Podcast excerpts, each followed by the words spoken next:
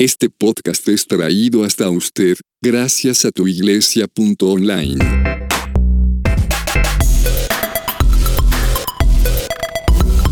Preguntas difíciles acerca de Dios con Pablo Mora.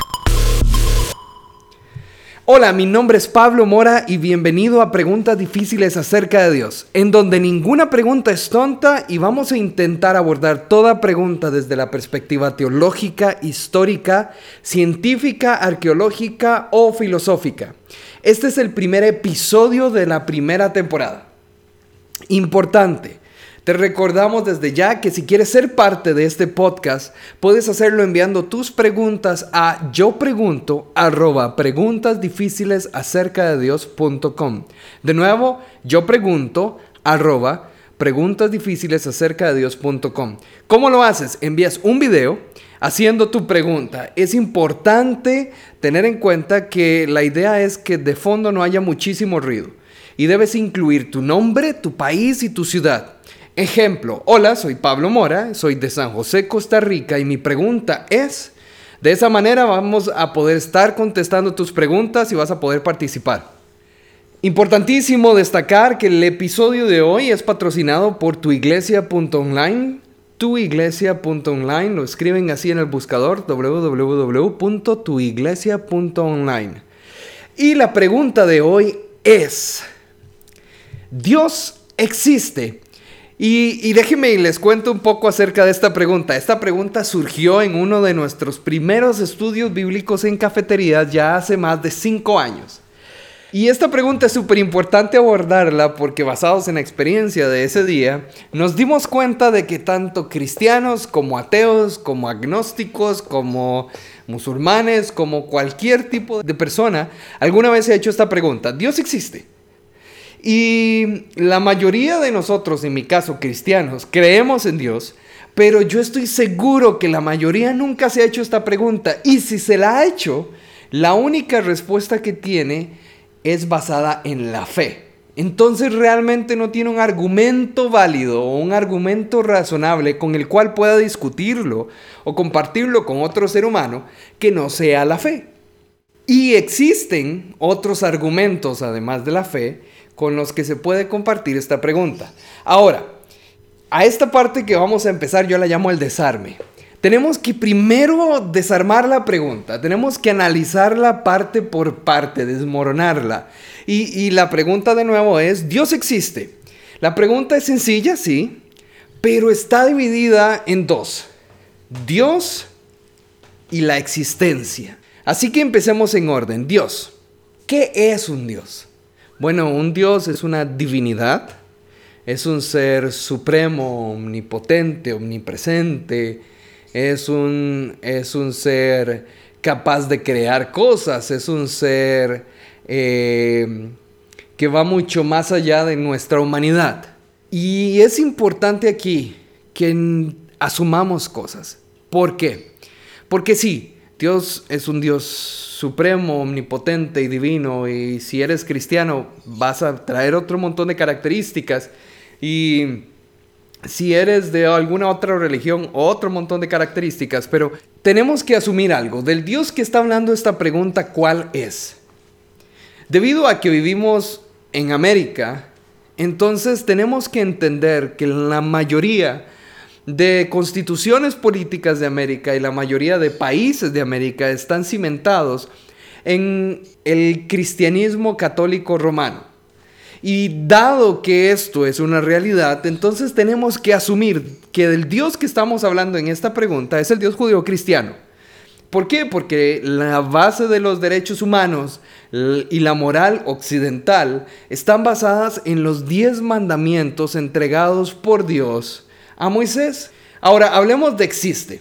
Tenemos que empezar por entender qué es aquello que define algo o alguien. Y es importante entender que filosóficamente para que algo exista tuvo que haber sido creado.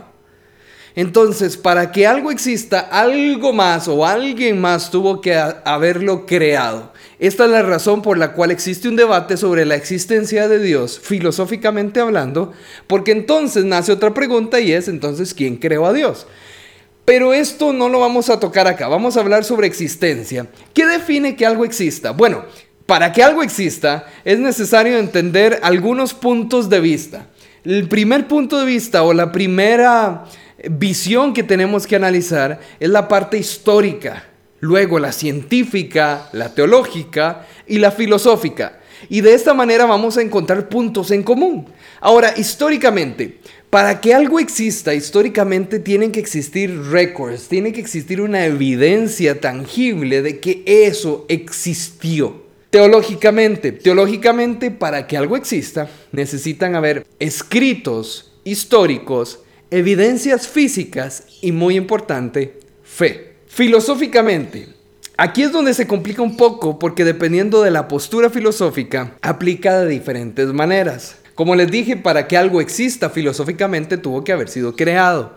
Pero también algo que tienen en común todas las posturas filosóficas es que para que algo exista tiene que estar en un tiempo y un espacio determinado con un fin específico. Por así decirlo, para que algo exista, para que la materia exista, tiene que haber sido creada, tiene que estar en un tiempo, en un espacio y tiene que servir para algo hasta la piedrita más pequeña, hasta la molécula más pequeña, tiene que servir para algo. Eso define su existencia. Científicamente, bueno, necesitamos pruebas, necesitamos resultados medibles en un tiempo determinado. Así que si tomamos en cuenta estas cuatro variables, científica, histórica, teológica y filosófica, podemos definir que para que algo exista es necesario que esto sea medible y tenga records en un tiempo y un espacio determinado. Es importante rescatar que vivimos en un mundo newtoniano. ¿Y qué significa esto? Bueno, que aplican las constantes universales.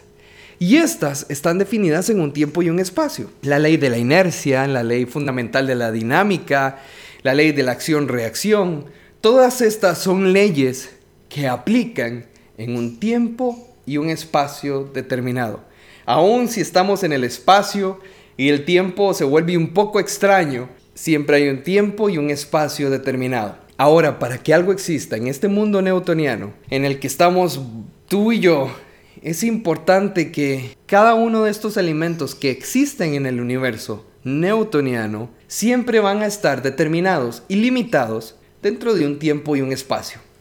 Entonces, de nuevo, basándonos en la historia, la teología, la ciencia, la filosofía, y también basándonos en el hecho de que vivimos en un mundo newtoniano con constantes que están regidas por el tiempo y el espacio, podemos llegar a la conclusión que para que algo exista en general, tiene que estar en un tiempo y un espacio determinado. Por así decirlo, yo, Pablo, existo en el espacio en el que estoy en este momento y en el momento este, donde estoy aquí, sentado en la sala de mi casa, conversando con ustedes. Ahora, al definir la existencia dentro de estos dos parámetros, tiempo y espacio, el método científico entonces aplica todo. Y el método histórico también aplica siempre y cuando queden records de la existencia de eso. El mismo, el mismísimo Stephen Hawking en su libro la, la breve historia del tiempo nos dice que entre más y más nos vayamos al inicio de todo, el tiempo se vuelve más y más parecido al espacio. Entonces lo que Hawkins nos está diciendo es que el tiempo y el espacio son dependientes uno del otro, son inseparables, son constantes que están desde el inicio de todo. Y entre más al inicio nos vayamos, más se van a parecer uno al otro. Aquí es donde podemos volver a la pregunta completa. ¿Dios existe? Y, qué tal si te tomas, no, sé, 30 segundos para pensar en tu respuesta? Dios existe. La Biblia nos da claridad en este tema. En Génesis 1.1, en el inicio Dios crea los cielos y la tierra. Dios empieza definiendo un espacio. Pero a partir del día 4 de la creación, en el versículo 14, Dios crea el cielo, el sol, la luna, las estrellas. ¿Y por qué estas son tan importantes? Bueno, estas son las que definen los años, los meses, los días, los minutos, los segundos. Son las que definen el tiempo para nosotros. No importa qué tan profundo en el universo te vayas, y qué tan difícil de entender se vuelva el tiempo, siempre va a estar determinado por las lumbreras, las estrellas, los planetas. Ahora, basándonos en esto, en el hecho de que en Génesis muestra que Dios creó el tiempo y el espacio, entonces debemos entender que este Dios no está limitado por el tiempo y el espacio. Ahora, ¿por qué estamos basándonos en Génesis? Bueno, si la pregunta se refiere al Dios judeo-cristiano, quiere decir que los escritos de este Dios o los escritos relacionados con este Dios deberíamos tomarlos en consideración como una verdad para validar su caso. Y en este caso, Génesis 1 es un escrito que está tanto en la Torá como en el Antiguo Testamento cristiano. Y tomando esto en cuenta, podríamos entender que este Dios está revelándose y contando la historia de cómo Él creó el espacio y el tiempo, entendiendo que el espacio y el tiempo definen las variables de la existencia, entonces podemos dar por un hecho que Dios no existe. Pero tenemos que entender que Dios es mayor que la existencia. Dios es la constante que define las variables del espacio y el tiempo. Y como el tiempo es continuo e infinito, Dios es la causa continua e infinita de la existencia. Dios no puede ser definido por un método científico ni un método histórico, porque no tenemos manera alguna de comprobar su existencia dentro del marco del tiempo y el espacio. Brian Leftow, profesor de la Universidad de Oxford, en su libro El tiempo y, eternidad, dice algo muy interesante. Dice, lo que me impresiona un poco es simplemente que si tomas la relatividad especial muy en serio, vas a darte cuenta que aquello que está en el tiempo está en el espacio. Ahora, aquí es donde se genera otra pregunta. Y la pregunta es, pero si este Dios que lo creó todo y es tan grande y poderoso, este Dios que definió el tiempo y el espacio, ¿será capaz de estar fuera del tiempo y el espacio y a la vez estar definido por el tiempo y el espacio? Ahora de nuevo, si estamos definiendo a Dios como el Dios judío cristiano y entendemos que Él es el creador de lo que existe, entonces deberíamos asumir de nuevo que los libros que Él entregó o los libros que Él inspiró de los judíos y los cristianos son una verdad absoluta. Entendiendo esto, vamos a asumir que los libros judeo-cristiano son verdad. Pero vamos a llevarlo más allá. Vamos a validar libros según la historia también. La historia y la arqueología ha dado evidencia suficiente también para dar por un hecho que ambos grupos, tanto los judíos como los cristianos, tienen muchísima veracidad tienen muchísimos aspectos que son comprobables arqueológicamente, muchísimos aspectos que son comprobables históricamente. Y aquí es donde entra Jesús en escena. Los libros de Mateo, Marcos, Lucas y Juan son cuatro libros históricos, no inspirados, que relatan la vida de Jesús. Y es importante que los veamos desde la perspectiva histórica. Además, Flavio Josefo Plinio el joven, Tácito, Suetonio y la carta de Mar Barcerapión son también evidencia de la existencia del Jesús histórico y de sus seguidores. En el libro histórico de Juan, en el versículo 10, capítulo 30, queda el siguiente récord. Jesús deja claro que el Padre y yo somos uno. Entonces, si Jesús y el Padre son uno, esto quiere decir que Jesús de alguna manera es la manifestación existencial de Dios. O sea, que Jesús es Dios definido por un espacio y tiempo. Este Dios increíble que creó el tiempo y el espacio, este Dios inmesurable, este Dios omnipresente y omnipotente, tiene además la capacidad de entregarse a sí mismo en un espacio y un tiempo. Jesús es Dios siendo definido dentro de un espacio y un tiempo, con registros históricos, bases teoreligiosas, pruebas científicas y argumentos filosóficos que lo validan. Ahora, esto nos crea otra pregunta. ¿Cómo sé que Jesús es Dios? Y que quien dijo ser es verdad. Bueno, esto es una respuesta que vamos a tocar en la segunda temporada, en donde vamos a hablar de las preguntas difíciles acerca de Jesús. Pero por el momento recapitulemos. 1. La existencia la define el espacio y el tiempo. 2. Dios creó el espacio y el tiempo, por lo tanto, Él no está limitado al mismo. 3. Dentro de estas dos variables, espacio y tiempo, Dios no existe. 4. Jesús es la manifestación existencial de Dios. 5. Dios es la causa continua e infinita de la existencia. Finalmente volvemos a la pregunta inicial, ¿Dios existe? Y la respuesta, no y sí.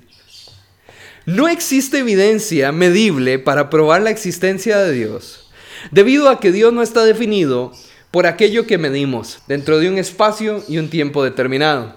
Y sí, porque la única manera de definir a Dios dentro del espacio y el tiempo es a través de su manifestación existencial, que es Jesús. Dios es la causa continua e infinita de la existencia, que decidió revelarse a nuestro limitado universo tiempo espacial a través de su manifestación existencial, que es Jesucristo. Entonces, la próxima vez que alguien te diga o te pregunte que si Dios existe, bueno, dile que la respuesta es que no. Y te vas a asombrar de la cara que van a poner, pero no te quedes ahí. Diles que no, porque no se puede limitar a un tiempo y espacio determinado pero que sí existe a través de su manifestación existencial que fue Jesús. Cuéntales que Dios es tan grande y poderoso que dejó récords en el libro de Génesis donde Él crea el espacio y el tiempo. Y esto es importante porque si alguien viene con el argumento de, ah, sí, es que la Biblia se escribió después. Bueno, cuando la Biblia se crea un canon de la misma, Todavía el concepto de tiempo y espacio como definición de la existencia ni siquiera había pasado por la cabeza de nadie. Entonces, ¿cómo estas personas pudieron tener un concepto tiempo espacial y colocarlos al inicio de una creación para definir de ahí en adelante todo lo que existía? Recuerden, Dios no existe. Dios es y por lo tanto no lo podemos definir dentro de un tiempo y espacio y no existe prueba alguna para demostrar su existencia. Pero a través de la manifestación existencial, que es Jesucristo, podemos encontrar pruebas históricas, argumentos teológicos, filosóficos, pruebas científicas que nos permiten acercarnos más a Él y darnos cuenta de que podemos acercarnos confiadamente a Él a través de Jesucristo. Hemos llegado al final de nuestro podcast de hoy. Así que nos escuchamos en nuestro próximo episodio. Y recuerda, si quieres participar en nuestro podcast, puedes hacerlo enviando un video con la pregunta a yo pregunto arroba preguntas difíciles acerca de Dios. Yo pregunto arroba preguntas difíciles acerca de Dios. Chao.